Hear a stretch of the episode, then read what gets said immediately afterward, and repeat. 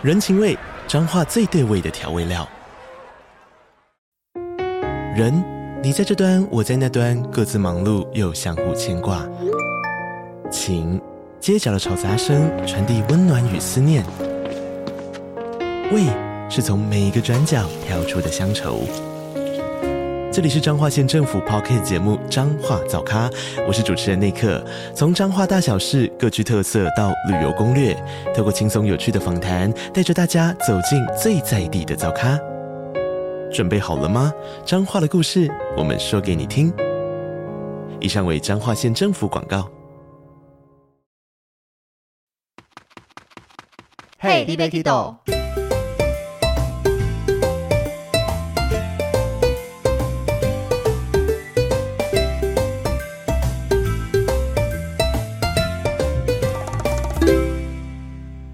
大家好，欢迎收听《Hey, d b Kid》，我是维尼，我是豆豆。今天要来继续跟大家聊一聊没有聊完的北海道行程，就是后面的天数在做些什么。对，我们就话不多说，不要再闲聊了，不然我怕这一集万一聊不完，豆豆要打我。我又会一直在那边给你画圈圈。对，我说马上切入我们的今天主题，从我的行程第四天开始讲起。嗯，对，那我这个第四天开始做比较远距离的移动，我要从札幌出发，一直到稍微北边一些的层云峡。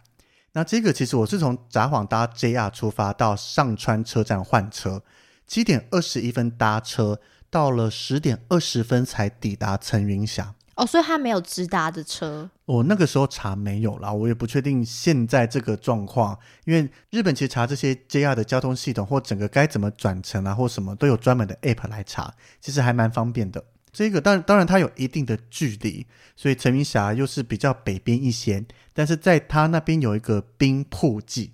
其实老实讲，这个冰瀑记跟我们上一集聊到的知户湖的冰涛记有一些些类似，就是一样是用大型的冰去做成，你可以走进去上上下下到各个洞穴啦，各种可以玩可以参观，加上各种冰雕，然后晚上再打灯。只是冰瀑季更大型哦，就是那个会场可能更大。对，所以我觉得这个看了大家的游记分享后，我决定也把它纳入我这一次去的地方。纵使距离看单趟过去转车，其实我只转了不到十分钟，所以大概要将近三个小时的路程。转车时间只有十分钟，但是那到陈云霞的距离有整整三个小时。对，没错。那到了那边一样，就是找一间。一博二十的饭店，一样走一博二十才方便。但是我到的时候是十点二十，所以其实我在他路上的商店街简单的吃一个拉面。但是老实讲，选择真的没有很多。所以他中途会停下来让他们休息哦。不是不是，是十点二十分到了层云峡以后，那我就先把行李丢进饭店里面，然后就出来外面的商店街吃饭。因为从我住的这个饭店，它叫做朝阳 Resort。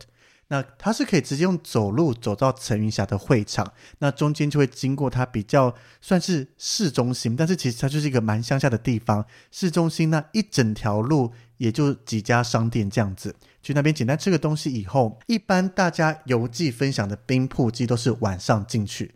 但是我个人就是走一个悠闲的行程，一直要强调这件事情。可你也没事做吧？就是正常来讲，如果大家在安排行程，或是网络上邮寄安排，白天会在札幌那边再逛一些景点，大概中午过后才会出发。但是我就觉得都一趟路来了，那因为在知户湖的冰涛季，我只看晚上的时间，我就想说，那类似的东西白天看起来会是什么样子？所以我朋友已经警告过我说，那一整片看起来是白白的。就是雪，雪跟冰，对。但是我就觉得我要亲眼看过一次，纵使大家不喜欢，我看过了，我才能回来分享说到底白天的好不好看。所以我就是一早过去吃个午餐，下午就直接进园区里面逛到一个非常满足，从下午逛到晚上，来回两次。那我下午整个待在里面，其实玩的非常非常开心。人多吗？下午的人非常少哦，非常非常的少。所以，我们这节封面大家会看到是我在整个冰瀑机里面跳跃的照片。那一张照片是我一个人拍的啊，你自己拍的？我就把相机摆在那边。那其实一个人拍跳拍，我在二零一二年的时候在美国拍过。那个时候就是按了定时十秒钟，冲到前面开始算，因为你要算那个咔嚓的一瞬间，你要刚好离地，其实很困难。我拍了将近两百张才拍到。那这次去的时候，我的设备升级了，我买遥控器，跳的时候再按。对，就是你按三秒钟定时，所以你那个三秒钟比较好去抓，因为你要默数三秒跟默数十秒，那个误差三秒小很多。因为我也试过跳上去那一瞬间按，可是我觉得那个动态感跟你要对着那个相机那个手的动作没办法有太多的变化，所以就定时三秒跳上去拍，非常棒。我大概拍了三五张就拍出大家看到的这个照片。那这个整个白天的冰瀑季逛下来，我其实个人蛮喜欢的耶。虽然它的景色相比晚上打灯以后，一定是打灯后各种五颜六色、有层次感比较漂亮。白天看起来真的就是同一个颜色，而且看久了，如果没戴太阳眼镜，在大太阳照射下，眼睛可能会有一点点的不舒服。但是我更爱的是没有什么人，各种溜滑梯啦，所以我爱怎么玩就怎么玩。然后各种要拍照啦，要怎么样，就是享受一个没有人的环境。加上晚上去过以后，整个现在分享起来，晚上是非常大量的人潮人挤人。那白天你可以悠悠哉哉的逛，我觉得也会蛮推荐大家，时间够的话，可以去一下白天的冰瀑季逛一逛。尤其是你爱拍照的话，因为晚上各种打灯，它的背景当然很美，但是人拍出来，如果你没有带专业的闪光灯啦或怎么样，景美，但是人会有点恐怖。说被绿灯打上来 之类，就是你人的光源不足，人就会暗暗的啦。背景又是亮的，你的拍照技术又没有太好的话，每一张照片拍起来应该都不太能用，人会有点怪异。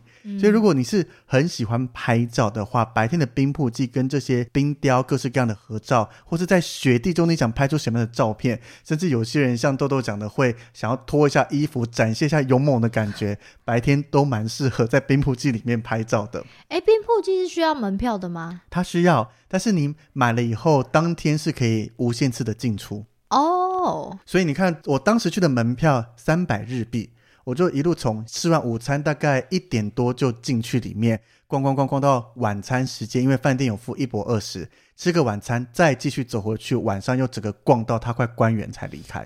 如果每个人都像你这样，那会了钱？不会，因为他也没什么损耗或怎么样，就是人进去参观呐。那你晚上去也是三百，那下午都没人摆在那里。我有进去，还给他增添一些些的人气。虽然 我就一个人，但是至少会看到一个在里面晃来晃去啊，玩的很开心。可是里面没有什么美食街之类的吗？哦，冰瀑记里面在这边就比较少，到了晚上才会有一间室内的，可能卖一些饮料啦，卖简简单单的吃的。这个冰瀑季就跟札幌雪季，我觉得那个热闹程度差蛮多的。嗯哼。这边就是可以好好的享受这些冰雕，尤其是你想要拍照，因为里面会有很多可能冰做的桌子、椅子啦，或是一些冰做的雕像。那日本人他们一个祈福的方式，就会拿硬币贴在这些冰雕上面。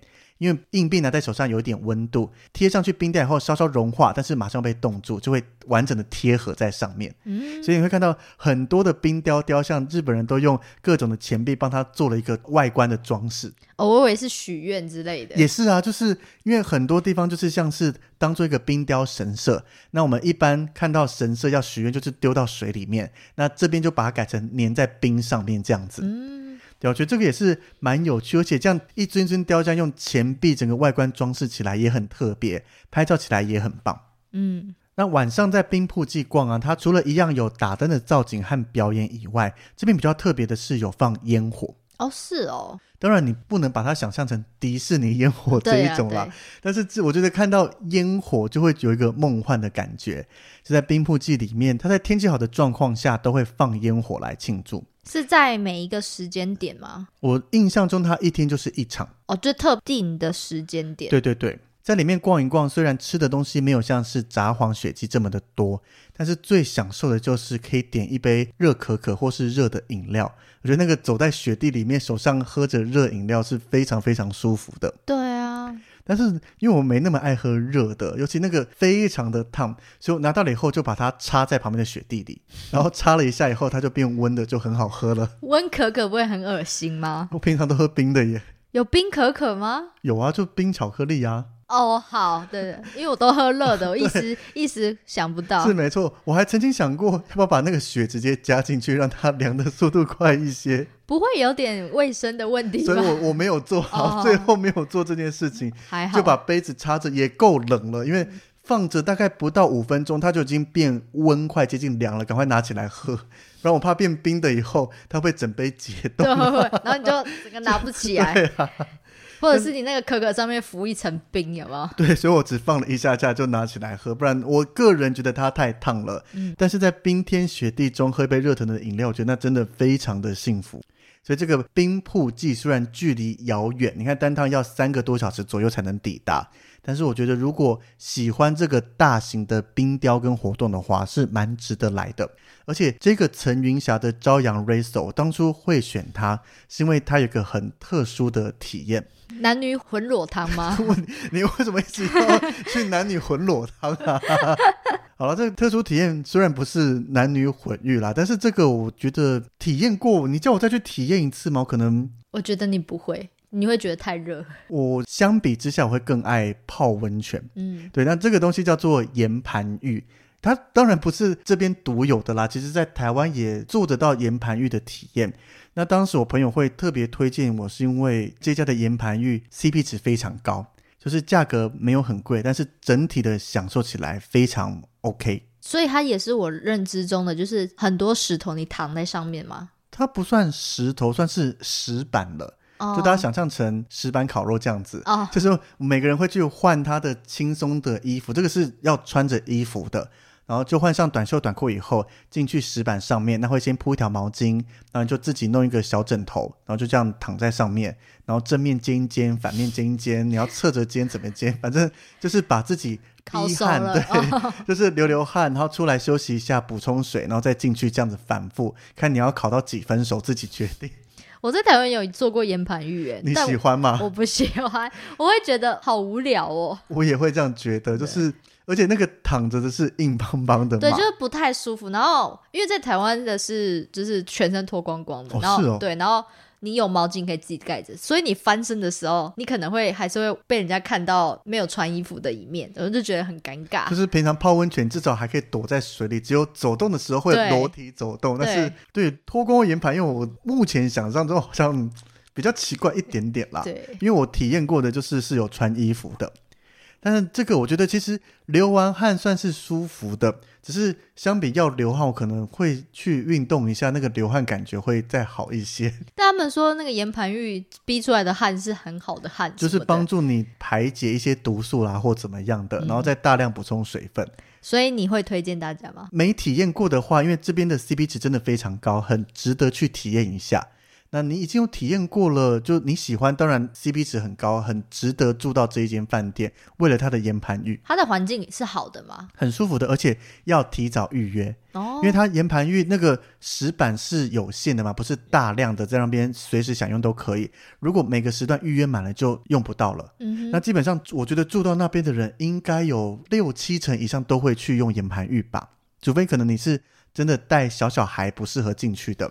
我是中午以前寄放行李就已经先预约，那那个时候当天的表几乎是空的，但是到我晚上回来吃晚餐，经过大厅全满了。哦，就是说幸好有提早预约，享受得到这个 CP 值很棒的岩盘浴。嗯，所以这一天在陈云霞的冰瀑季体验就是这样子结束了。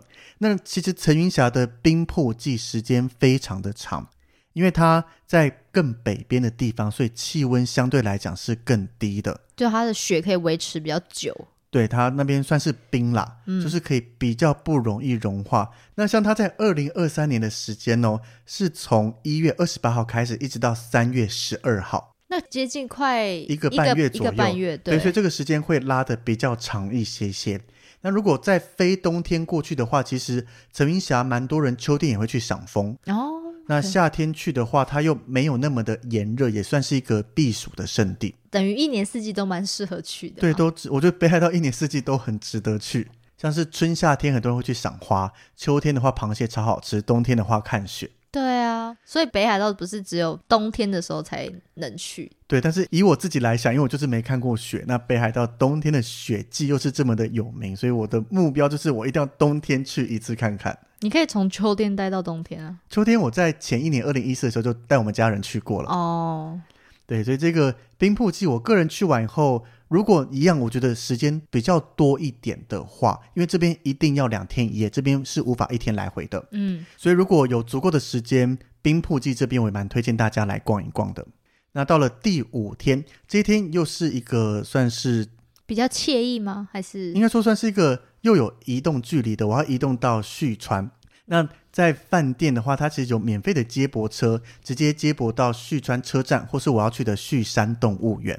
只是这边就发生一点小小的问题，怎么样？就是饭店的官网上有写着说要预约接驳车，我也一直觉得我预约了，结果早上去 check 的时候发现没有预约耶。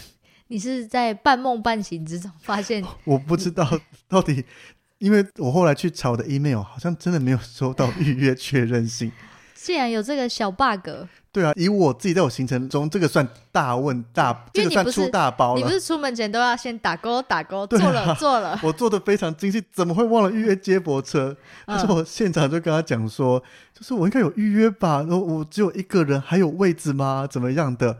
那他后来想了一下，跟里面讨论一下以后，有给我位置，但是很明显看得出来是额外增开的位置。嗯，因为我先跟他确认的时候，他说我没预约，然后整台车是全满的。我想说死定了，如果我搭不到这个接驳车，我这样转车一路转去旭山动物园，根本没有太多时间可以好好逛一下了。因为他早上十点接驳车出发，到那边十二点以前就会到，我还有整个下午加晚上可以逛。那如果你搭大众运输这样转转转转过去，大概只剩一两小时可以逛而已。啊，那么远哦。对，所以我就有点苦苦哀求啦，还是怎么样？然后他就开了类似我们游览车小姐坐的位置让我坐，嗯，就这样一路搭过去，真的很感谢饭店人员。我觉得也刚好只有我一个人，如果今天带着亲朋好友去，那就是拜没办拜法了，没救了。谢谢再联络。对啊，所以大家如果去这些有些饭店的接驳啦，要确认好，基本上都是要先预约，让他知道有人要搭，或是先把位置保留下来。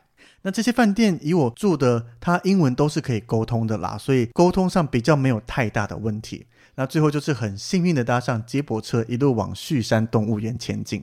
为什么你要去旭山动物园？那有什么特色吗？因为这个动物园我很喜欢它设计的概念，它就是会让所有的参观游客更亲近动物，或是从各种不同的角度来观看动物，然后再加上动物园还有一些很特殊的活动。举例来说，它里面有三大明星嘛，是海豹、企鹅跟北极熊。那在北极熊参观，我们一般参观就是可能在玻璃外或栏杆外面看北极熊嘛，但是它这边特别设计了一个从一个冰穴洞里面探出头来看北极熊，哦，我因为懂。平常北极熊，比如说它要捕食海豹的时候，海豹就会从这边探头起来呼吸，北极熊就把它抓起来吃。嗯，那这边它就把我们人当成海豹，可以从这个小洞穴里面探出来。但是有保护措对，施当然的。有一个安全的保护罩在上面，但是你就看到北极熊就从你正前方走过，就只隔着那一个薄薄的保护罩而已。那他会想要吃你们吗？还是他根本不屑？我觉得它已经习惯这边一直有一个奇怪生物 各种探头出来。但是他吃不到。对，因为我原本预想着就你看探头出来，他看到有东西会爪子伸过来敲敲这个玻璃啊，还是怎么样，就是好像要抓你吃，还是跟你互动。但是实际去看，他就只是走来走去，他 已经习惯这一切事情了。对，但是从这个角度去看是非常特别的，这个就是他动物园设计的理念。另外还包含一个我觉得也非常可爱的是企鹅散步。该不会是近距离可以看到吧？就是他每天都有固定的时间会把企鹅赶出来，这个目的就是让企鹅运动一下，不然他们一直站在里面，然后都不动，又一直吃，就会变得很胖。哦，对，他们是可以直接走出来的，不会像在台湾，它是只能在冷冻库里面。对啊，也没有到冷冻库这么惨，就是要在比较低温的环境。对，而且这个只有在冬天的时候可以进行，一般来讲都是从大概十一月左右开始，一直到四月。你说比较冷的时候吗？对，因为他们要保护企鹅的脚，他们已经平常都生活在冰天雪地那边。如果你让他去走一般的石头路或什么，可能会伤害他们的脚。嗯所以我觉得他们的这个理念很好，不会强迫动物出来要表演给客人看，而且是在他们安全的环境下。像我去的时候就是满满的雪，那他就会把整个企鹅要散步的路线围好，人就可以走在这个路线的两边，那企鹅就会有工作人员开始赶出来。那当然有些企鹅真的不想出来，也不会被强迫啦。接下来企鹅就开始一整列的走出来，然后摇摇摆摆，真的就在你的正前方。但你们不能碰它？对，它有规定不能碰，不然会伤害到它。但是就是你一伸手就能碰到企鹅的距离，你就很像在人家在赶鸭子的那个感觉吗。也是没错。但是赶鸭子，因为我在我们老家麦寮那边很常去赶鸭，就是赶鸭，鸭子在你前面一直跑，一直跑。可是我我们不会去特别欣赏鸭子散步啊，你你这样不对哦。对啊，是不是对鸭子有歧视，对还是怎啊，么？其实鸭子哎因，为企鹅就是很少看到这么近距离，鸭就这么常见嘛。对啦，对你这样一提，嗯，的确跟赶鸭类似，嗯只是企鹅走得非常缓慢，鸭子走比较快一些。然后看它这样摇摇晃晃的走出来，然后绕一圈，其实绕一圈花很长的时间他们。走路很慢，是不是？对，就是我排在比较开头地方拍了很多照片以后，就到周围逛一逛，然后再走回来发现，哎，怎么还没走完这一小圈呢、就要慢慢的走，慢慢的走。如果很喜欢企鹅的话，这个企鹅散步是非常非常值得去看的。那海豹呢？海豹的话，它这个其实也很多动物园都有类似的，就是平常看海豹，可能它就是懒洋洋的在那边，但是它都会定点排喂食的时间，而且会有专门的保育员去跟大家做一些讲解介绍。如果你想看到比较活泼的动物，其实各个动物园都一样，在喂食的时候，动物会特别活泼，所以就看到海豹这样一路冲冲冲冲上来，然后它是有点像是蠕动的方式前进，然后又圆嘟嘟的很可爱，然后冲过来喂食以后，保育员还会趁机跟大家介绍一些海豹的习性啊，虽然我通通都听不懂，那你怎么知道？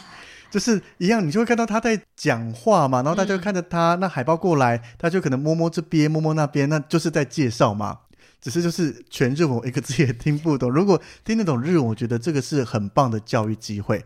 加上他们还有小孩专区，就会让小孩走到比较前面，还有一个木箱子，让他们可以站得比较高，这样子才不会被栏杆挡住。所以这个旭山动物园是非常用心在动物的保护教育，跟让小朋友更亲近动物上面。嗯，OK，对，所以旭山动物园，我觉得当然平常的时候去也很棒，因为你可以从各种不同奇特的角度去看平常可能已经习以为常的动物。但是我更推荐冬天的时候去，除了有这个企鹅散步以外，它还会有特定的几天有雪灯动物园。雪灯动物园是什么？就是它动物园会摆满了雪灯。那以我看完了以后，因为这个雪灯动物园像在二零二三年，它就只有二月十号到二月十二号三天。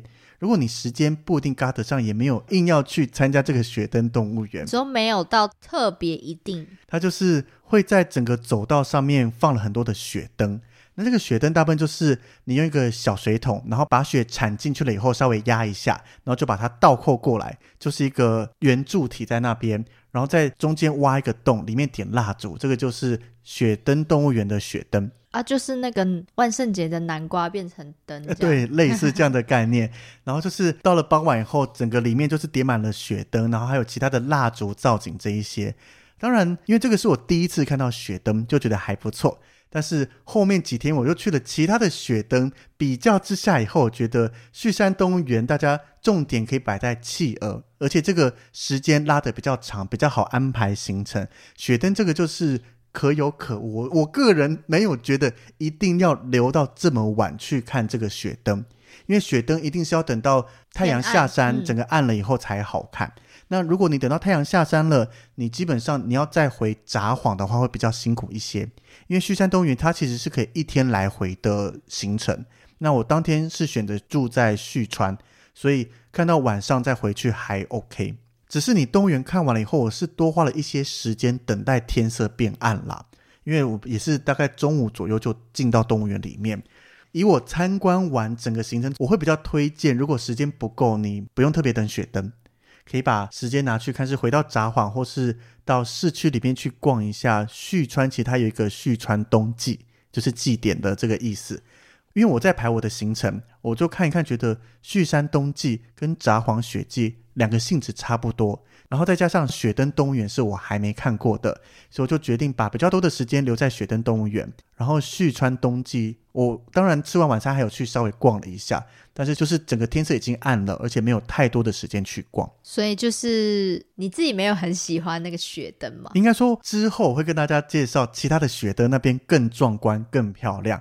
那如果要看一个地方的雪灯，我会推荐其他地方，不用特别等这个动物园的雪灯。嗯我反而会觉得，如果我在安排之后推荐别人的话，我会把比较多的时间拿去旭川的冬季。因为旭川冬季它也是跟札幌的雪季好像是同等级 level 大的，我觉得札幌雪季更大，更大一点。对，只是旭川冬季，当然每个地方的雪雕、冰雕会长得不一样，那可能每个地方都有溜滑梯，但是造型那些也都不一样，所以我会觉得比较值得把时间拿去旭川冬季逛一逛，嗯哼，这是我个人参观完以后的建议啦。那在旭川这边晚餐一定要去吃的一个东西，这个也是各大部落客啦或很多人都会分享的，这个叫做大黑屋。它是吃什么？吃烤肉吗？对，它是成吉思汗烤羊肉。啊，你自己一个人可以吃那么多？可以啊，我就点了两盘羊肉加一大碗白饭跟一大杯啤酒，超棒的。那个羊肉，很多人都会想到羊肉就会很恐怖，但是那个羊几乎没什么羊骚味。然后我点了一个是烤羊肉片，另外是烤类似那种带骨的羊排，嗯，然后就加上一些周围的烤蔬菜，然后这些沾上日式这种烤肉酱汁以后，超下饭的。我看了是有一点饿了。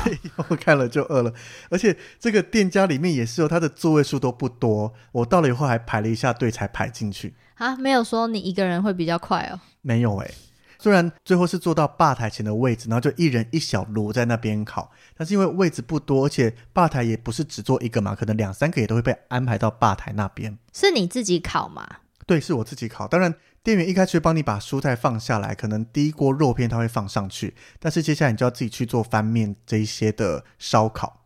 所以这个也是我两年去北海道都有去吃的，因为嗯很多人会推荐北海道的成吉思汗这个烤羊肉，一定要去尝试看看。那看了很多很多介绍，最后最后最推的，应该大家全部统整起来第一名就是大黑屋这间店。嗯，对，当然，如果你行程排不进去，其实，在札幌也会有成吉思汗这道料理，有不同的店都有在贩售啦。但是我没有吃过其他的店，我两次吃都是大黑屋，但是每一次吃完都是非常的满足。对，下次再去我还是只会选大黑屋。你那个忠诚度也太高了吧？就是我暂时不想试其他店，万一他说了大黑屋，我就有点堆星光，就是早知道道我就吃大黑屋了这种感觉。好，所以在旭川这边这个动物园，冬天的时候蛮推荐大家去逛一逛的。那旭川冬季，如果时间不够的情况下，有趣的札幌雪季，是可以稍微做一下取舍的。尤其如果你是不喜欢一直搬家换饭店，因为我这个是每天每天都要换饭店，那你想要一天来回续穿的话，可以以动物园为主，这样在里面逛的时间比较多，逛完还有时间到旭川冬季逛一逛，最后搭车回去会蛮刚好的。嗯，那到了第六天，我就一路要从旭川再回到札幌，但是札幌只是转乘的一个地方，因为重点我要去度假胜地定山溪，哦，这个就是算一个温泉度假区域。度假村吗？他应该说在这边有非常非常多的温泉度假村或是嗯温泉饭店，嗯就是比较集中在一起。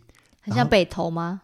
我觉得比北投更悠闲，没有那么的市区感。古关吗？哦，可以这样子讲。如果讲古关的话，哦有会有溪流流过，就很像日本很多温泉区的感觉。嗯哼哼，就是整个虽然我只在那边待了晚上，但是因为这边晚上的重头戏就是定山溪雪灯，哦，这里的雪灯你就推荐，超推荐大圣动物园。虽然动物园的雪灯很多有动物造型，就是可能用蜡烛排出一些动物或怎么样，但是如果你要看雪灯的话，一定要到定山溪的雪灯这边来看。它有什么差别吗？第一个，那个整个的数量就差很多。那大量的雪灯整齐的摆在一起，那个壮观程度非常的棒。所以，而且这些雪灯你是可以走到里面去，等于它像是你走到田地里面，只是这些周围的稻田通通换成了雪灯。这样形容会不会很奇怪啊？我们直接给大家看图片，现在都会分享雪灯的图片，就到里面看到满满的雪灯，走在里面拍各种照片都很梦幻。还蛮漂亮的耶。对啊，而且但是整个逛下来，我觉得工作人员好辛苦哦，为什么？因为外面冷嘛，可能有一些风，哪边蜡烛熄灭了，他们就会一直去把蜡烛的火重新点起来。会不会会不会有那种北巴 gay 啊，就直接这边把那个蜡烛吹熄？我是没有看到，但是 我觉得应该会有、啊。我就好想做，你去的时候可以试试看，然后就被工作人员赶走吧。我忍不住。对啊，而且他们不断的要补，或是有时候烧完了还是要再补新的上去，才能维持整个雪灯会场的美感。不然你想，如果没有工作人员在补，这边到处缺一个缺一个的话，整个看起来就会没那么的完美了。所以他那边也是，就是那一区所有的工作人员就是负责的吗？还是是某一家饭店负责的？他们应该是算是联合举办的，嗯哼，因为你在这边有办定山溪雪灯，就会吸引观光客过来。那都到这个度假区了，一定就会选一间饭店来个一博二十。哦 OK，那在这个定山星雪灯，除了看雪灯以外，还会有表演，嗯而且这边表演跟其他投影或什么就不一样了，它是用火舞表演。你说人的火舞吗？对啊，就是它可能会有火棍啦、火球啦，或是各式各样的火焰表演，而且重点是非常近距离的观看，嗯哼哼，所以很应该会很那个很震撼。很震撼，对，而且它还会有一些让你体验做雪灯的区域，或是有一些是变成用一个塑胶碗，然后外面你可以自己画一些图片啦，贴上一些树叶什么的，做成一个碗形状的雪灯，一样摆了几排在那边。那碗就带有一点的底色，这样子看起来是不同感觉的雪灯。嗯哼，对这个，如果想找一个地方看雪灯的话，我非常非常推荐来定山西这边来一个两天一夜的雪灯之旅。而且我在这边住的饭店非常的高级，非常的享受。是这几天最高级的吗？是的，这个是我这八天七夜里面住的最贵的一间饭店，它的名字叫做汉字啦，是赫雅森之歌，日文是 Tsuruga Resort Spa Molino Uta。对，那这个其实是一个集团饭店，除了定山溪这边有以外，包含在知户湖那边也会有，然后其他地方也都有这个赫雅集团的饭店。那我住的这间定山溪，光一走进去就被整个大厅震撼到了。因为你看它的名字叫做森之歌嘛，所以是一个森林为概念。它的大厅正中间就有一个做成大树形象的火炉，然后周围整个树枝延伸到天花板。那这个火炉就是大厅，你可以围在旁边，还有提供免费的棉花糖，让你可以在火炉那边烤棉花糖来吃。太好了吧你？看光这个就超享受的。对，然后我一到的时候 check in 完，旁边就跟着一位服务人员，就直接把我行李跟后背包全部接走，就沿路带着我进房间。嗯，那这个房间超大的，除了有两张大床以外，还有按摩椅，然后还有阳台。那阳台外面又堆满了雪。那里面当然它没有浴缸，因为日本这些度假村大部分都是要你去泡它的温泉。那它的泡汤区又特别的大，从室内到室外超大型的，就是整个泡起来非常非常的舒服。然后印象更深刻的是，到了晚上还会有乐器表演。像我去的时候，它是演奏竖琴，那就在大厅坐在蓝骨头上，然后听着竖琴表演，然后在一边烤着棉花糖，这整个超享受的活动。那应该很多人会直接拦挪在那边吧？我印象中了，我当时去的时候，摊在大厅的人没有太多，因为毕竟雪灯也是要晚上去看的，可能大家都去看雪灯了。嗯，那我一个人吃饭算是把费那东西也都好吃，但是这边比较西式 buffet，嗯所以我可能吃的也快一点点，所以逛雪灯时间逛完回来以后，刚好在大厅趁人少的时候就窝在那边享受竖琴演奏跟棉花糖。然后等到人差不多又慢慢回来了，然后充满了一些屁孩跑跑跳跳跟烤棉花糖以后，就回到房间，坐在按摩椅上面享受一个人的房间了。对，那这一间其实因为我当时去啊，刚刚讲到最高级，价格也是最贵的嘛。我一个人住下来，大概日币将近两万六千块，一博二十。所以台币大概六千多，其实也好像也没有到，可是你一个人哎、因为这个价格是两个人的价格，哦，但是我就一个人，所以他没有单人方案，我就是付了这个钱过去了。好啦，可以，反正你这趟就是去喷钱的，啊、不是啊，就是去享享受受的，对，所以这个赫雅集团饭店，因为我这次住完以后，我可能到其他地方比较享受的，或是再访北海道，可能会去住一下其他的饭店。因为像在知户湖那边，它就叫水之歌。然后后来回台湾再看其他游记的时候，就看到他们去住水之歌分享，就以水为主题，整个我觉得也弄得非常棒。哦，所以会不会有什么山之歌？会有会有，真的。哦哦，所以，所以这个赫雅集团的，我觉得蛮推荐大家，如果你想要来一个比较高档的享受，它的整体服务跟整个造景做起来是非常的有一个格调在的，蛮值得去逛一逛啦，也是来个一博二十。不过，相比于上一集分享的玩具温泉，嗯我觉得两边差别就蛮大的。因为玩居温泉是比较日式的，就是你想要睡榻榻米上面体验完整日本的宴席料理这一些，要去玩居温泉。那森之歌它的装潢那些都很棒，但是会比较偏现代，比较偏西式一些些。可能接待的外国人会多一些，会吗？我觉得两边的外国人都差不多，差不多。对，就是看你每个人喜欢的感觉。搞不好他那个是饭店每一间不一样，比如说水之歌可能就是日式，会不会？也不会，它都是比较偏现代一些了。哦，好吧。所以你的第六天就这样结束了。是的，到了第七天，第七天我一样从定山溪回到札幌，转车要前往小樽。那小樽这边大家对它的认识应该都是小樽运河，对，那运河也很漂亮，只是在雪季期间，小樽一样有办雪灯。运河旁边一样都有立了一些雪灯，不过我觉得更漂亮的地方是在小樽那边有一个旧国铁手工线，那边是以前的铁道经过的地方，但是现在火车没有再经过了，就变成一条可以让大家散步逛街的区域。但是因为大家平常在逛小樽比较少走到那边，因为比较没那么多的人烟。但是在那边办的雪灯和雪人，那边才是最精彩的地方。你说它的摆设吗？还是？对，就是它的所有用雪堆起来的造景，那边慢慢的走，而且重点就是观光客比较多，都会去到运河那边。那除非你的时间拉得够长，或是住在小镇那边，才会挤进来这个旧国铁的这一条道路上面。所以我觉得逛起来的人潮没有在运河那边那么的多。会比较舒服一点。对，可是那边有非常多让我惊艳的东西，像是有人在那边烤马铃薯，免费分送给大家吃。哦，免费的哦。对，因为平常我在逛的时候，也有看到很多在卖烤马铃薯，而且除了玉米外，烤马铃薯也是北海道有特色的食物。只是每次想到买一颗马铃薯来吃就饱了，我其他食物要怎么吃？加上我也没那么爱吃马铃薯。不过免费的这样火烤以后，你就围在旁边，让那些第一个烤炉那边可以顺便烤烤手，让身体比较暖和一些。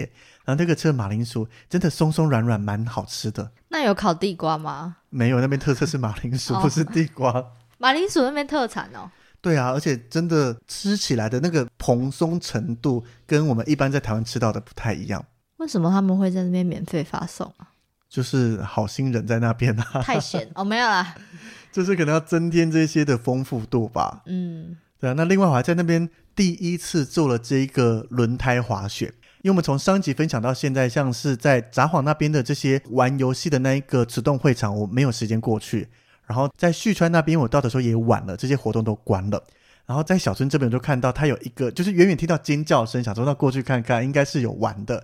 就是你坐到一个轮胎上面，然后有人把你推下去。那我一开始在旁边看，想说这个滑道其实短短的，大概就只有两三层楼的距离而已。想说短短的有那么刺激吗？那一样坐上去以后，比溜滑梯还刺激耶！那有人推你吗？有啊，就是你坐上去轮胎以后，后面工作人员就会把你往下推。哦，然后它的赛道不是直的，它是弯弯曲曲的，嗯，所以这样滑来滑去，我觉得刺激度跟冰做的溜滑梯是完全不同的。又更刺激，就对。对我更喜欢做这个轮胎滑雪。难怪尖叫声那么大声。对啊，所以这个我觉得，如果你真正想玩这些的话，当然这个札幌的冬会场或是旭川的冬冬季会有比较多玩的。对，但这个小真的就是小小一个，但是我觉得有体验到已经很满足了。而且重点就是啊，你慢慢的逛周围的，它是综合了雪灯跟小型的这些可能堆的雪人啦、做的造景。它不像札幌有大型的雪雕，也不像冰瀑既有非常壮观的冰雕。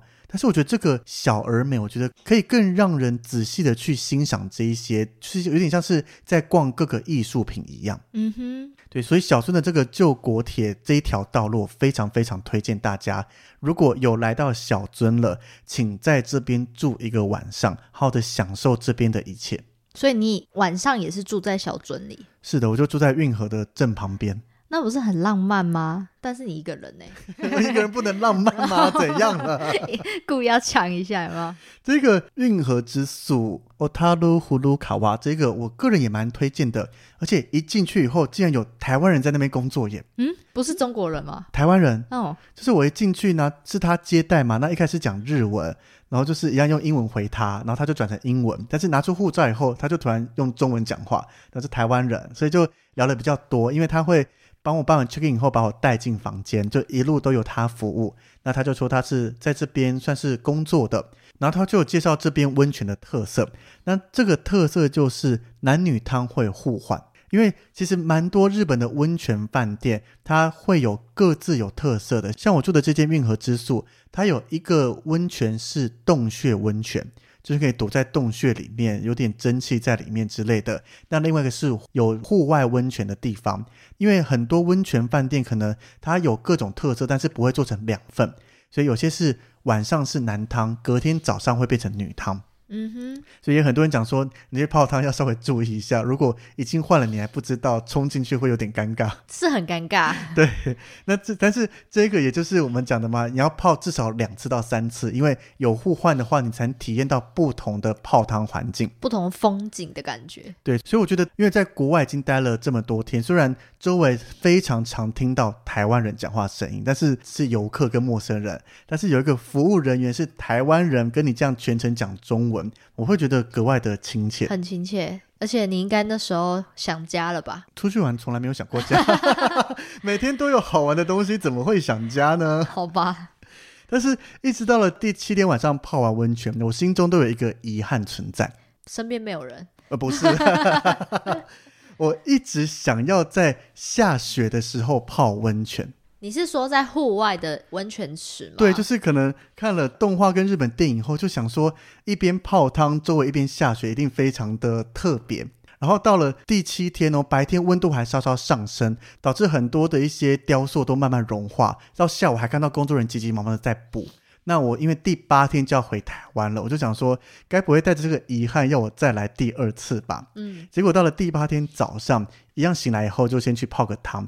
结果一到户外他，发现下雪了。你赶快跳进去，对啊，反正就在里面享受一下，一边下雪一边泡汤。啊，有什么感觉？没有，搞又比较冷啊，头会冷，有没有？雪就是掉下来，你在那边泡汤，然后一直不动的话，头上面就会有一些些雪慢慢。因为我去的时候是小雪，所以就是有些雪会到头你上，不会痒痒的吗？是还好，但是接下来就会融化，然后头就会湿了。然后就会结冰的吗？呃，没有，因为那那边的话没有到那么的户外，哦，就是一个半户外空间，但是屋顶上面雪会下进来，嗯，所以说什么特别的吗？就是还好啦。也没办法拍照吧？诶手机不能带进去吧？当时我在泡的时候只有我一个人，所以真的要拍应该 OK、嗯但是雪小小的，其实你也拍不到东西呀、嗯所以就是当然圆了我一个心愿啦。我这次来这个北海道行程，除了赏雪、温泉、美食以外，就是很想要一边下雪一边泡汤。但是泡完了以后，就是嗯，我体验过了，你可以一边下雪一边泡汤，再一边吃帝王蟹。怎么可能在泡汤的时候吃帝王蟹啦？能有一杯清酒、啤酒就不错了，哪来的帝王蟹？OK，那也算圆梦啦，可以可以。对，但是再有第二次去，我会 不想遇到下雪。为什么？因为早上泡完温泉、吃完早餐以后，就要走一段路到车站，要准备回到札幌了。那下完雪以后的整个路，其实积雪是非常蓬松的，嗯，所以拎着行李箱跟走路是非常辛苦的。对啊，你身上也没有那个残雪的那个。一般人都不会有。那如果在这种雪国下过雪以后，会有一些可能政府或是民间单位会铲雪，跟把这些路压平一些，这样子会比较好走。然后早上泡完温泉、吃完早餐，雪就变比较大一些，就顶着这个蓬松的雪一路走过去，真的有点痛苦。这是这是我这一趟行程里面第一次有点讨厌雪了。有点抱怨。你看，总算到第八天讨厌雪了。没有到很讨厌，是因为它阻挡了我平顺的走路。就是天哪，行李箱好难拉哦，而且第八天了，所以我所有的欧米亚给都买的差不多，行李箱是最重的时候，而且又要回来了。对，就要回去，心情可能也有影响。对但是天啊，这段路好难走，平常可能走十分钟，那一次我走了大概二十几分钟才走到。干脆不要回去好了。我也很想啊，但是当时出国受限制，我最多只能八天，我已经用好用满了，哦再不回去会出问题。会出大事。对啊，但是至少我觉得这一整趟到最后一天，我都还是非常享受在每一个地方的雪景，而且最后到了新千岁机场要回程的时候，其实我提早很多到新千岁机场，因为那边非常的好逛。你说免税品吗？还是不是不是，是还没出境的时候，到国内航厦有非常多可以吃的。还有，如果喜欢哆啦 A 梦的话，像在那边还有哆啦 A 梦的空中乐园，就是很多哆啦 A 梦的造景在那边。我本来也是排了时间要去看一下这个，虽然我不是哆啦 A 梦的迷啦，但是至少它也是从小到大陪伴我们的卡通，想说就去逛一逛这样子。结果呢，我因为美食就放弃了逛新千岁机场的时间。因为你这一趟的行程是维尼的什么赏雪、美食，还有什么温泉温泉，所以逛街就没没有什么啊。也是啦，就是美食当前，逛街那些都可以放弃。对，那我这个个人非常推的就是根式花丸，对，它是一个回回转转寿司店。那我是因为在札幌车站先吃了一次，因为大家也都很推，吃了以后就天哪，我没有吃过这么好吃的回转寿司。就屌台。湾的那个几家就是完全被海家放，呃，就不方便讲。但是以我在台湾吃到的连锁几家的这个回转寿司，完全比不上，而且价格也不会特别的贵，都算正常。嗯，但是我印象中，现在新千岁机场的根式花碗好像消失了。倒了。就是现在要吃的话，除了到北海道，东京车站也有。因为我之前去东京玩，有去吃了好几次，口味一样的好吃。所以就为了这个根式花丸的旋转寿司，因为要排队嘛，就放弃那些逛街，放弃各式各样的，因为我不知道下次什么时候会再吃得到这个好吃的回转寿司。美食当前就是好好的排队一下，去最后上飞机前品尝这个回转寿司。那它到底有什么特别？对我来说，旋转寿司不都一样？我觉得第一个，它的食材种类丰富度胜过我们在台湾大家常看到的那几家店，包含像我在那边吃到了鳕鱼白芷的握寿司，嗯，对，它其实就是鱼类的精囊这一个，嗯。是一开始吃起来有点怕怕的，可是你怎么会知道那是什么东西？所以就是有先查过了。哦，我去旅游的个性你忘了吗？就是会看大量的东西，所以大连菜单都先看了就对。它菜单有中文版的，哦，对，就是大概转过来会知道哦，这个是鱼的白子。然后一开始也考虑要不要拿，但是想说都来了，吃吃看。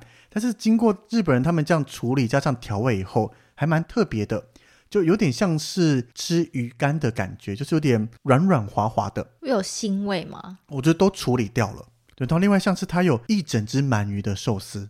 我们一般点鳗鱼寿司就是一小块鳗鱼放在上面，嗯，但是它是用一个长方形的盘子放了长长的鳗鱼加小小的饭在那边，就是让你好好的品尝一整只的鳗鱼。那当然还有其他各式各样的，反正重点就是食材新鲜好吃，而且又有一些变化，就不是单单的生鱼片加上饭的握寿司。然后价格吃下来，像我自己吃一餐，因为男生可能食量比较大一些些，可是吃到当然不是吃到撑，不是那种大胃王比赛，吃到正常满足，大概花了日币三千块上下一餐，台币如果以零点三算九百块。哦，很便宜耶。对啊，你吃了几盘？它是以盘计算的吗？对它也是就是随着盘子的颜色不同有不同的价格。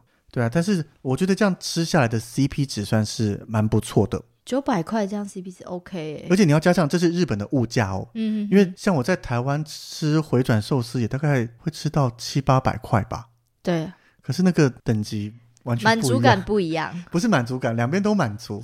因为不行这样说，搞不好有人喜欢台湾的。对啊，所以我就说，就是在台湾，因为以台湾的标准来看，我去吃这些回转寿司也有满足。但是到了日本的话，如果今天根式花丸来台湾开店，我应该会变成他的常客或办一张常客 VIP 卡吧？神秘小卡对啊还是你要开一间？有点困难吧？所以我到了新千岁机场，以这个根式花丸好吃的回转寿司当做整个行程的 ending，我觉得是非常的完美。但是更完美的就是回程又被免费升等了。傻眼，傻回爆程的。新千岁机场回香港的四点五个小时又免费升等，就是为什么？就是我我好运吧。就是超完美。因为我原本回程是想说去程里程没用掉嘛，回程来试试看，结果又又被升的，对啊，又不又不能，用了，只好把里程拿去开新的一个行程吧。好过分哦！对啊，这就是我的，我觉得可以称之为非常完美的北海道八天七夜赏雪美食泡温泉的旅程。我觉得这是我听完维尼，这是维尼之前推荐那么多他的旅程，这是我最觉得 OK 的，什么叫 OK 的？怎样？我前面推荐的很糟糕，是不是啊？最符合我的旅游性质。是啊，你看我上一集开头就开宗明义讲，这个以我对豆豆了解，这一定是你最适合带着家人去走的行程。对，没错。对，但是其实北海道不止这些哟，应该说北海道其实非常的大。我这边只是逛了北海道的中央那一小块，包含北海道的道南那边有函馆，也是有很多好逛好玩的。甚至我下一次冬天想去的话，我想去到道北北部那边的王走跟支床，可以看到溜冰记，还有溜冰船跟在溜冰上面漫步。嗯，或是像道东的代广跟串路那边一样会有冰季，或是阿寒湖冰上嘉年华，它会在冰上放漂亮的烟火，这一些也都是很棒的体验。感觉你可以再去一次。对，可是如果道东道北这些相比之下，可能会比较，我也不能讲克难，但是就会比较没那么享受一点点。就是你是去有点像露营，我们是去野营的感觉吗，它没那么辛苦啦，一样都有饭店可以去，只是它的活动，因为你要去溜冰船啊、溜冰漫步或是这一些，加上距离比较遥远一点，所以我觉得这边比较适合第二次去的人再过去这些地方。然后你说第一次就是先去大的景点，或是比较好到达的，对，因为这边交通时间拉得更长，除非你一次有比如说两个礼拜的假，当然你可以全部逛一圈。那我们一般人来讲，以五天到一个礼拜为基准的话，我会建议第一次去可以像我这两集推荐的行程，先去逛一逛。或是你真的特别对这个溜冰漫步啦，或是这些特殊的有兴趣的话，花个两三天过去，那其他地方就再做一些删减，我觉得也蛮不错的。嗯，感觉可以去一下，北海道，尤其是现在这个季节。就我们这一集上架的时候，刚好是北海道各地在办雪季的时间。对啊，但是你听到了还想去，也来不及了，因为正在举办中。你再开始买机票或什么，基本上在疫情前我遇到都是班班客满，所以才会来回都被升等啊，因为大超卖。然后饭店那些基本上没提早订也都满了，所以这一集听到你被烧到想去，刚好可以规划明年的行程。会不会被骂？我们不会啊，刚好给你一年的行程慢慢规划。一年会不会太久？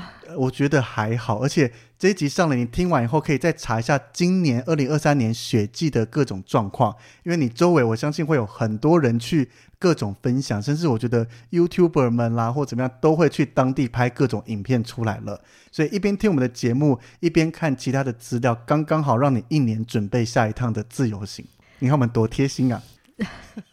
干嘛无言呢、你说去伦敦那种比较远的就算，去北海道也不需要前一年就先准备好吧？因为有这么多的东西，听完我们的这个是我们帮大家统整出大来大，家就 copy 我们的行程就好啦但是，copy 你的行程就好。还是可以有一些自己的变化。如果没有啊，就是要无脑啊。那就直接请揪十个人我来带好了。好，可以，也是可以耶。我们的节目宗旨就是一直要开团出去，这个我也可以开一团，而且我觉得这个行程以豆豆家应该马上要成团了吧？一定的啊，我们家很爱泡温泉。没错，那我就开个二零二四年 Hey Libeki 的独家出团。如果我们节目那时候还在的话，节目不在，还我还是可以出团在，我还会在旅游业。哦哦哦，原来如此，对啊，不用节目出的，还是可以以朋友的名义带你们出去玩啊 也。是也是。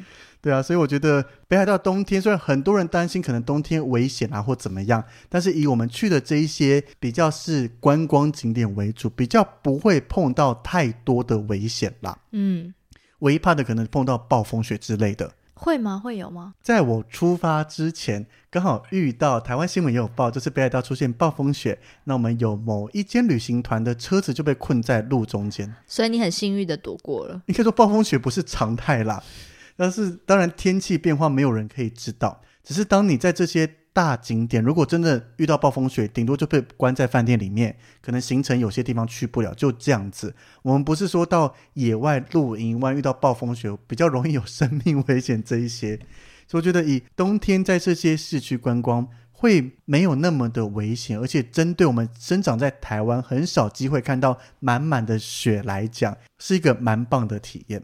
还是我现在就订机票，然后我现在就去，你说订，我现在还来得及啊。你说我们现在一月中录音，你要订二月去的机票吗？对啊，等一下录完音马上来查一下，我帮你看一下现在价格多少，因为我觉得位置应该都还有，因为疫情还在慢慢恢复中，只是我怕的是饭店那些都要满了。因为日本人自己已经旅游很久了，那这些对住在本岛啦，或是九州那些地方的居民也是非常吸引的。哦，对耶，对，因为他们也是很少机会看到这么多的雪，所以他们也都会去参加。而且疫情期间也停办。对，这个是疫情后重新办理的第一年，所以机票我倒不担心，虽然价格应该贵一点，但是我更怕的是你想要的饭店都没有位置了。还是我们有没有北海道的听众？要招待我们吗？但应该是日本人，应该听不懂吧？北海道听众会听我们节目，代表听得懂中文啊。哦，对耶，刚才在想要用什么日文跟他们讲话。如果你听不懂中文，还愿意一直听我们节目的话，要更感谢，因为你就是放着一个听不懂语言在旁边，巴拉巴拉巴拉。这叫阿里嘎多呢。对啊，所以如果听众们在二零二三年刚好有去到北海道各个祭典参观，不论是我们有介绍过的这一些，甚至是我们还没介绍到，代表我也还没去过的话，很欢迎大家分享一下当地的美景或是各种美食的照片给我们。对我很需要哎，就可以触景伤感。是是什么触景伤情还是怎么样？你是在那边发生什么事被分手还是怎样、啊？没有，就可以看着照片让我们更有动力赚钱。明年要出发了。羡慕一下 你们。就是大家互相分享一下，让我们有更多的一些，有点像是让我们更有机会，可能小小神游一下啦，或是看看各地一些我们可能没有查过的，这样可以列入下次想去的地方。或者是那些就是我们今天没有讲到的隐藏景点或者隐藏的餐厅，也可以跟我们说。对，没错，其实还有很多很多没有讲哎，有没有开第三集呢？没有，太过分了。好了，雪季的北海道就是这样子啦。那其他还有讲到像是螃蟹的宴席料理啦，或是各种拉面之类的。如果想知道的话，也可以私信我们来聊一聊啦。对，维尼会为你们解答。对，就是你想知道说，哎，那你有没有推荐好吃的螃蟹宴席料理啦？还是你有吃过什么比较好吃的拉面这一些啦，或什么？不然，就每一集每一集都要把一个一个一个细部讲完的话，我们大概可以变成一周两更喽。就是有这么多这么多东西要分享，我们就分享一个大概的模式啦。真的想知道些像毛很多那样，会有个周间什么？周间特辑或什么吗？或是想知道，比如说我们这个行程详细怎么安排了？我我自己也是可以分享我之前去过的行程表。很夸张哦，各位。呃，不要再 不要再那诽谤我，连 Alan 都已经觉得我的行程非常的糙，但是根本没有，好不好？我自己走起来都觉得我的行程很悠闲呐、你自己走起来，我觉得我要请我妈来上节目来证明一下我到底行程是如何的。硬要回谤维尼耶，没有，他很他很仔细的把他所有东西都打下来，很应该是我的恐怖，我的行程表字很多啦，很制式化哎。没有字式化，就是满满的字，对啊，但是就是好了，就是想要详细的要不，然你放上来给大家看看啊，可以啊，让大家赌气让大家公审一下，好不好？就是我想要把各种东西记录下来啦，不论用文字、用照片，甚至邮寄到现在的 Pocket，就是带着一个想单纯分享的心情就。你以后可以给你的后代子孙看。这是什么传家宝吗？你说，应该你的爷爷啊，以也前啊太久了，我分享给周围的亲朋好友看就好了。哦好等到我的子孙出现，大概很多场景或东西也都变化很大了吧？搞不好北海道都不在了。不可能吧，太恐怖了。OK，那如果想来聊聊行程啦，或怎么样，我们也都非常欢迎。但我们更欢迎的就是聊完以后可以请我们喝杯咖啡，来个小小的抖内，我们会更开心的哦。抖内都会在我们的资讯栏的连接，对，大家就是可以直接点连接抖内给我们。一杯不嫌少，两杯不嫌多哦。是是的，好像有点我们的抖内那个流量干枯有点久了。不过我觉得啊，重点就是因为现在有越来越多听众，不论是从留言或是私信跟我们聊一聊，我觉得这对我们来讲已经是非常满足了啦。对啦，所以欢迎大家传个私讯来聊一聊，不会额外让你多花什么东西，就花点时间啦，让我们互动一下，这样我们也会很开心的。就让我们知道我们的节目是有新的朋友在听，或是旧的朋友也一直在持续在听，这是我们很大的动力啊。是的，都欢迎跟我们聊一聊，这样互相分享一下。我们把我们知道的这些东西分享给你们。那其实也蛮多听众会会分享一些他自己去过的私房景点给我们，这样子让我们会对这些地方有更多的了解，甚至像有些听众他分享的一些地方，我已经默默的写在笔记上面，可能下一次去到这些地方就要去参观走一走了。很酷诶！最近有一个他是说他自己去马来西亚，然后推荐一个椰浆饭吗？对啊，那个是在路边摊贩，其实我完全不会去特别注意到这一个耶。对啊，对啊，所以就是大家互相分享、互相成长，我觉得这个对我们来讲就很开心了。那如果你们可以在 Apple Podcast 给我们五星的好评，我们会更开心。是的，就是欢迎大家，不论是 Apple Podcast 或 Spotify 上面都有评分，欢迎给我们五星的好评，让我们可以被更多的人看见。那我们每周三都会固定上架一集，欢迎大家准时收听。那我们下礼拜见，感谢大家，拜拜。拜拜。